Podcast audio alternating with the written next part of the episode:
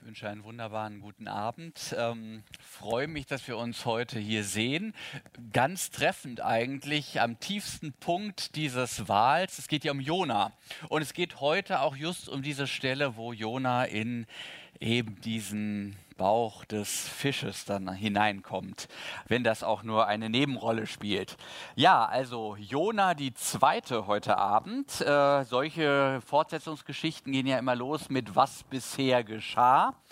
Ähm, und das ist schnell umrissen. Jona bekommt von Gott den Auftrag, in die große Stadt Ninive zu gehen ähm, und diese zur Umkehr zu rufen, das macht ihm gar keinen Spaß, denn erstens ist das sehr gefährlich für ihn, zweitens geht es ihm auch persönlich total gegen den Strich.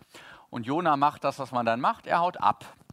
Er will damit überhaupt nichts zu tun haben, geht auf eine Schiffsreise zum Ende der Welt. Doch Gott zu ignorieren, das erzeugt in unserem Leben Sturm. Und voilà, wir sind heute mittendrin im Sturm. Und ich lese uns aus der Bibel den Abschnitt vor. Die Seeleute hatten große Angst und jeder schrie zu seinem Gott um Hilfe. Um die Gefahr für das Schiff zu verringern, warfen sie die Ladung über Bord. Jona war unter Deck in einen entlegenen Raum gestiegen, hatte sich hingelegt und schlief fest. Der Kapitän kam zu ihm herunter und sagte, wie, du schläfst? Steh auf, ruf deinen Gott an. Vielleicht besinnt sich dieser Gott auf uns, dass wir nicht umkommen. Dann sagten sie zueinander, kommt, lasst uns Lose werfen, damit wir herausbekommen, wer an diesem Unglück schuld ist. Sie taten es und das Los fiel auf Jona. Da fragten sie ihn, sag uns, warum sind wir in diese Gefahr geraten? Was treibst du eigentlich für Geschäfte? Wo kommst du her? Aus welchem Land? Zu welchem Volk gehörst du? Und Jona erwiderte, ich bin ein Hebräer und fürchte Jahwe, den Gott des Himmels, der Land und Meer geschaffen hat. Da bekamen die Männer große Angst und sagten zu ihm, wie konntest du das nur tun? Er hatte ihnen nämlich erzählt, dass er vor Jahwe auf der Flucht war. Und was sollen wir nun mit dir machen, damit das Meer uns in Ruhe lässt? fragten sie ihn. Inzwischen war es noch stürmischer geworden. Jona sagte, werft mich ins Meer, dann wird es euch in Ruhe lassen. Ich weiß, dass dieser Sturm nur meinetwegen über euch gekommen ist. Die Männer ruderten mit aller Kraft, um das Land zu erreichen, aber sie schafften es nicht, weil das Meer immer heftiger gegen sie anstürmte. Da riefen sie Jahwe an und sagten, Ach Jahwe, lass uns doch nicht umkommen wegen dieses Mannes und rechne uns seinen Tod nicht als Blutschuld an. Denn du, Jahwe, hast getan, was du wolltest. Dann packten sie Jona und warfen ihn über Bord. Sofort war das Meer ruhig. Da bekamen die Männer große Angst vor Jahwe. Sie brachten ihm ein Schlachtopfer und legten Gelübde ab. Doch Jahwe hatte einen großen Fisch kommen lassen, der Jona verschlang. Drei Tage und drei Nächte lang war Jona im Bauch des Fisches. Drei Dinge, die Jona tut, wollen wir uns heute ansehen. Erstens, er schläft. Zweitens, er bekennt Farbe. Und drittens, er setzt ein Zeichen. Erstens, Jona schläft und erhält eine Lehrstunde von tugendhaften Heiden. Jona ist auf der Flucht, nicht nur äußerlich, sondern auch innerlich. Wir finden auf dem Schiff einen, der, der steigt so richtig völlig aus. Der zieht sich die Bettdecke über den Kopf und sagt, nö, nicht mit mir. Ähm, ich schalte ganz um auf Testbild. Ich bin abwesend, bitte nicht stören, die Welt soll vergehen, nach mir die Sintflut, ist mir alles egal. Interessante Stelle. Es gibt ja noch einen, der beim Sturm schläft. Jesus. Auch er wird geweckt. Doch im Grunde ist die Haltung bei ihm genau gegenteilig. Jesus schläft, weil er von Gott alles erwartet und sich bei ihm geborgen weiß. Jona schläft, weil er von niemandem mehr etwas erwartet. Er hadert mit der Welt, er ist ja gewissermaßen lebensmüde. Und nun kommt, bekommt Jona durch die heidnischen Seeleute eine Lektion erteilt. Ausgerechnet durch die, die er, der jüdische Patriot, die er so verachtet und denen er Gottes Gnade absolut nicht gönnt. Er erhält eine Lektion in Sachen Menschenfreundlichkeit, in Sachen Integrität und weil unser Gott so viel Humor hat, auch noch in Sachen Frömmigkeit. Während Jona nämlich schläft, sind die Seeleute hellwach und sorgen sich um das Wohl aller im Schiff.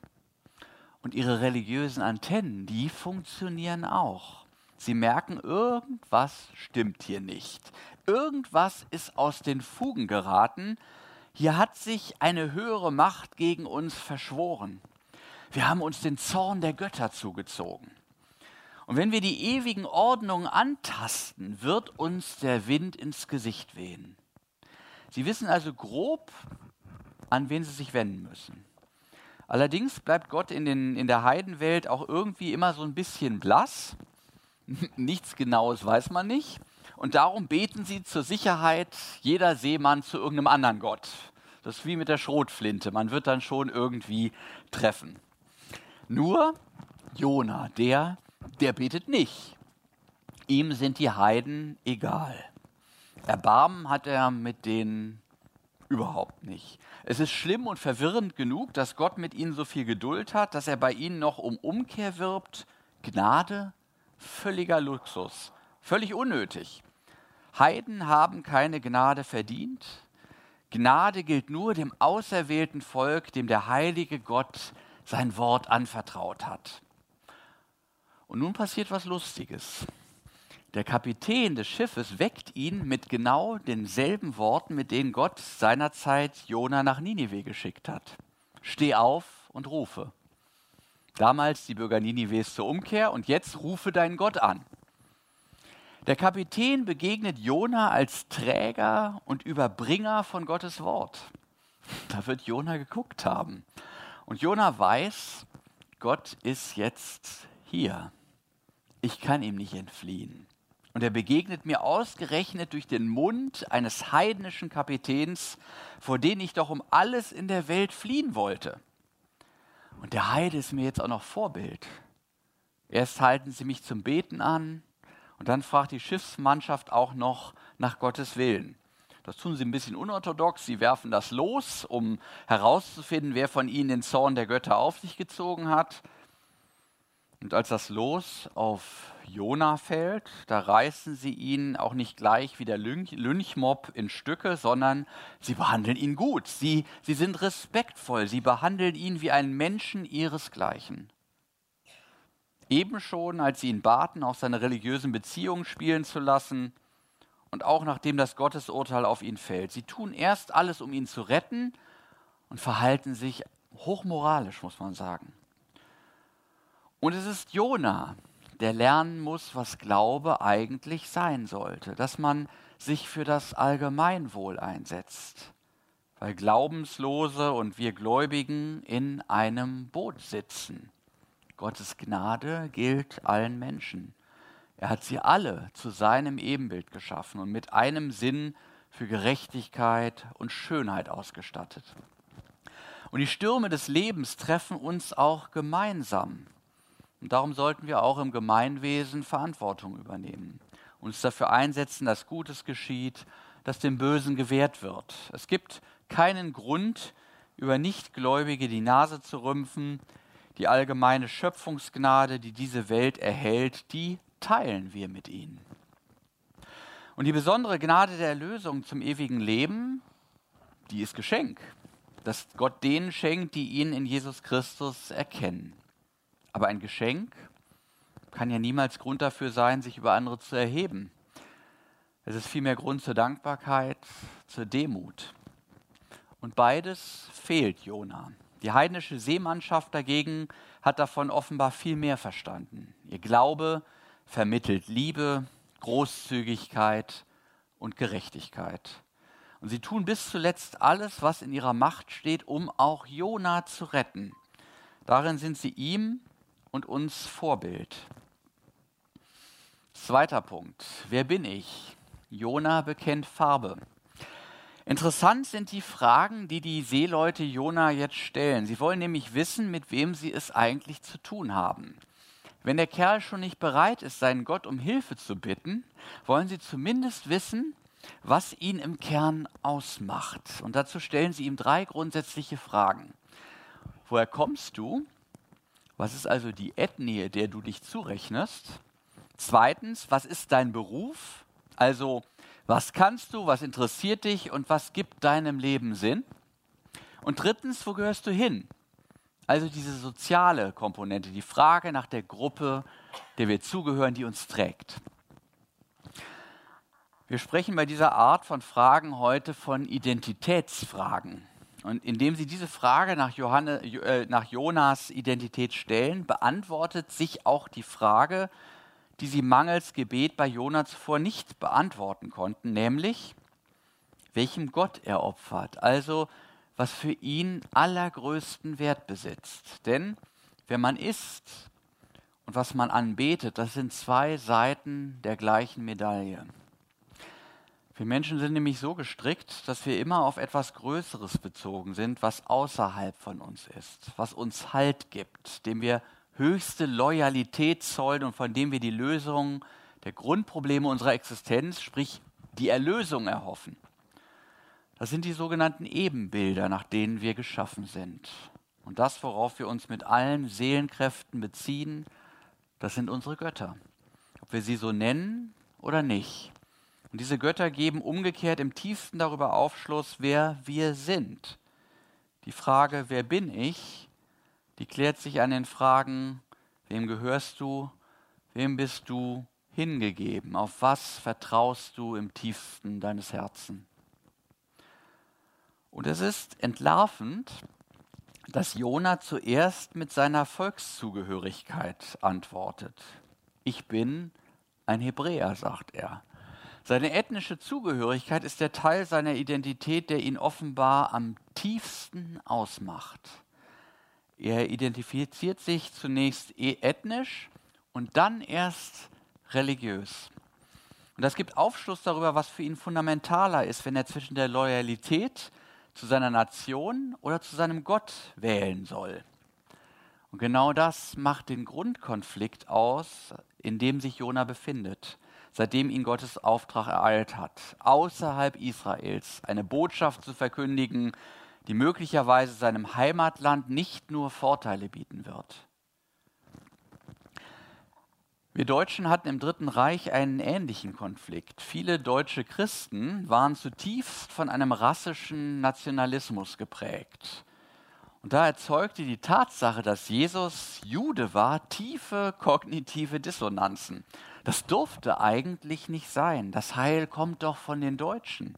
Am deutschen Wesen soll die Welt genesen. Und also begann man einen deutschen, einen germanischen Heldenchristus zu verehren. Ich habe noch Schulbücher aus der Zeit, da kann man seltsame Sachen lesen über Jesus, die man nirgendwo in der Bibel findet. Aber der Jesus war sehr, sehr deutsch, der da gezeichnet wurde.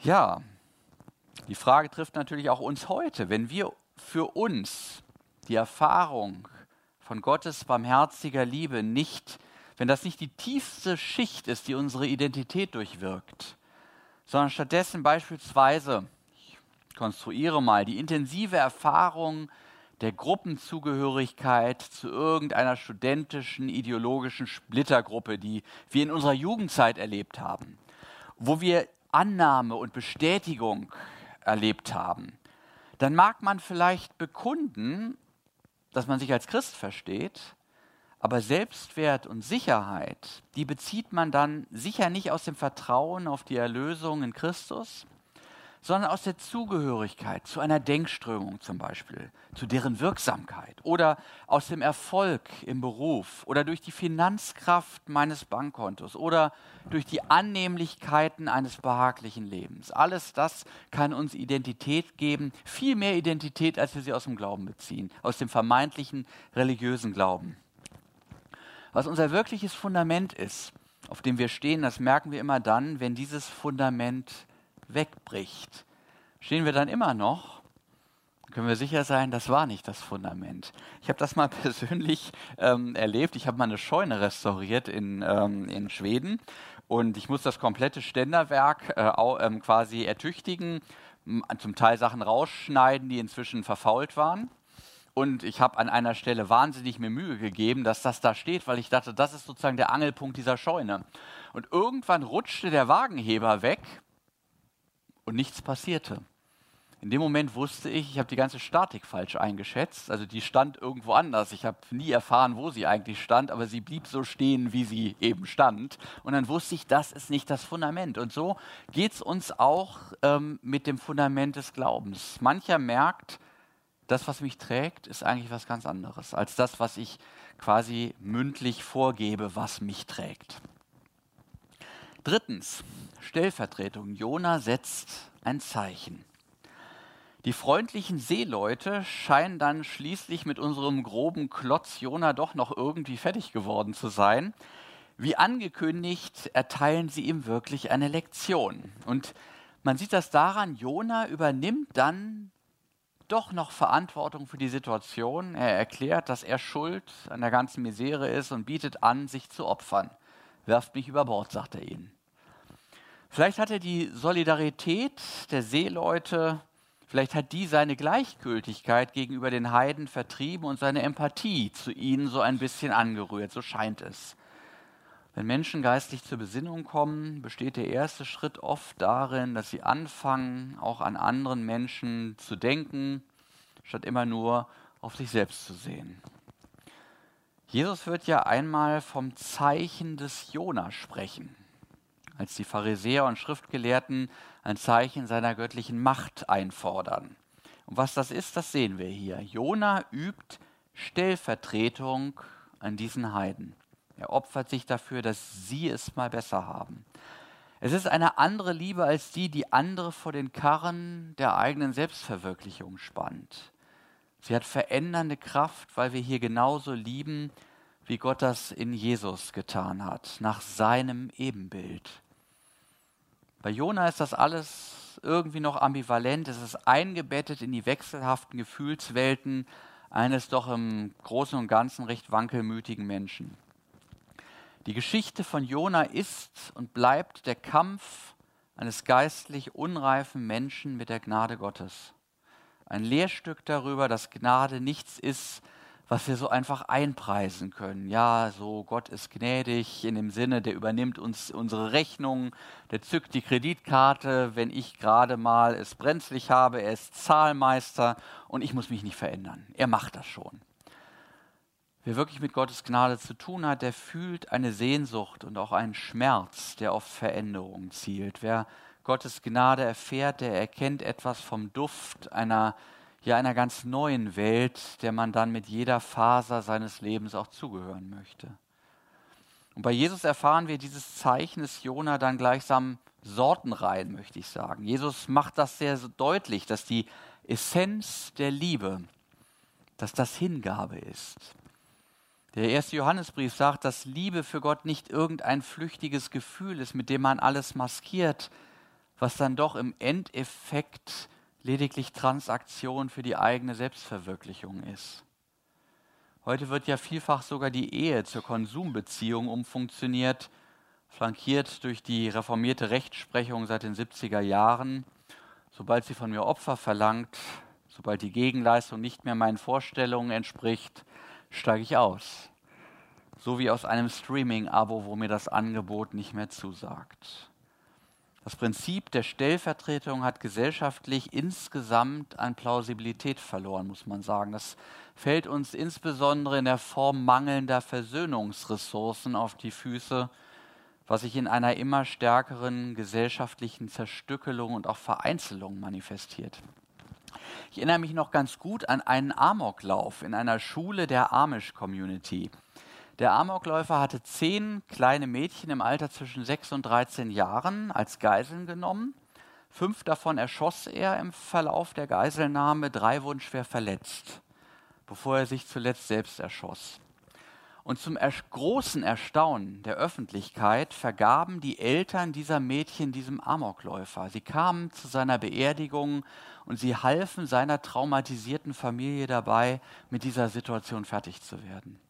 Diese Christen hatten mit ihrer Vergebungsbereitschaft Gewohnheiten des Herzens erlernt, die es braucht, wenn man nicht im Bereich von Schuldzuweisungen, Blutfäden und Rachefeldzügen stecken bleiben möchte.